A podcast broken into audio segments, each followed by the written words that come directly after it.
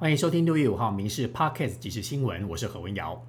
政治焦点：曾任城区办公室主任、柯文哲台北市顾问的洪志生爆出性骚一位女导演，而这位导演控诉开会的时候被送到汽车旅馆，洪志坤还曾经说可以帮他，只要偶尔让他任性一下。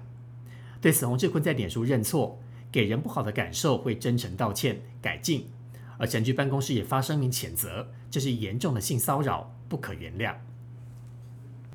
民进党立委范云三年前在立法院审查监察院人事案时，指控国民党立委陈雪生用肚子撞他的背部，涉嫌性骚扰。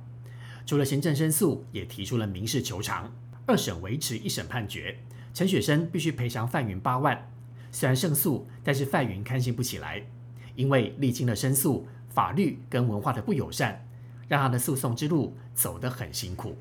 民众党主席柯文哲访日行来到第三天。柯文哲今天到众议院见到的是日本前首相麻生太郎，这是在昨天见了野田佳彦之后，拜会了第二位日本前首相。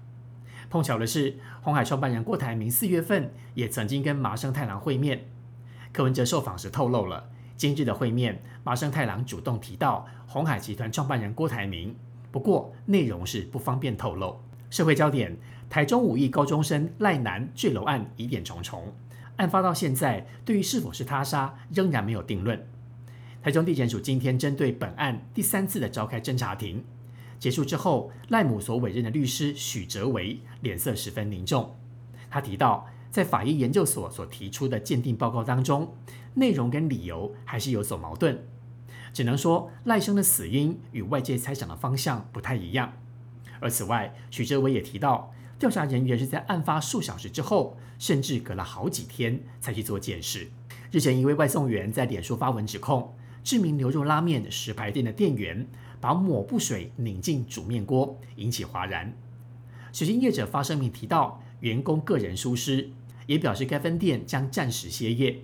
不过，却有人冒名创下了北投知名牛肉面石牌分店的脸书专业，发文开箱说：“各位网友，如果是欺人太甚。”再只检讨我试看看。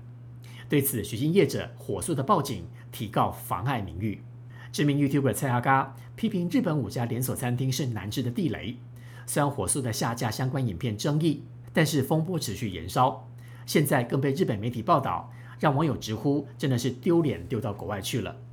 而蔡阿嘎再次的发声明道歉，他提到作为一个公众人物，深知应该负担更多的社会责任，也受各界的公平。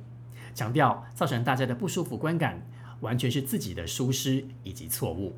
南韩一位女网红日前到台湾旅游，骑单车开直播，逛新北市巴黎左岸，结果遇上一位奇异的男子，结果遇上了一位怪异的男子，沿路尾随、偷拍，甚至伸手触摸她，让女网红吓得花容失色。网友一度以为是徒步环岛的企鹅妹又再次的遇到变态。不过呢，警方在两小时之后抓到了一位二十九岁的陈姓男子。也透过韩国在台办事处联系这位女网红。生活焦点：刚离开台湾回到美国的 NBA 球星魔兽霍华德，外传与桃园的永丰云豹没有办法达成续约的协议，下一季恐怕不会回台湾打球。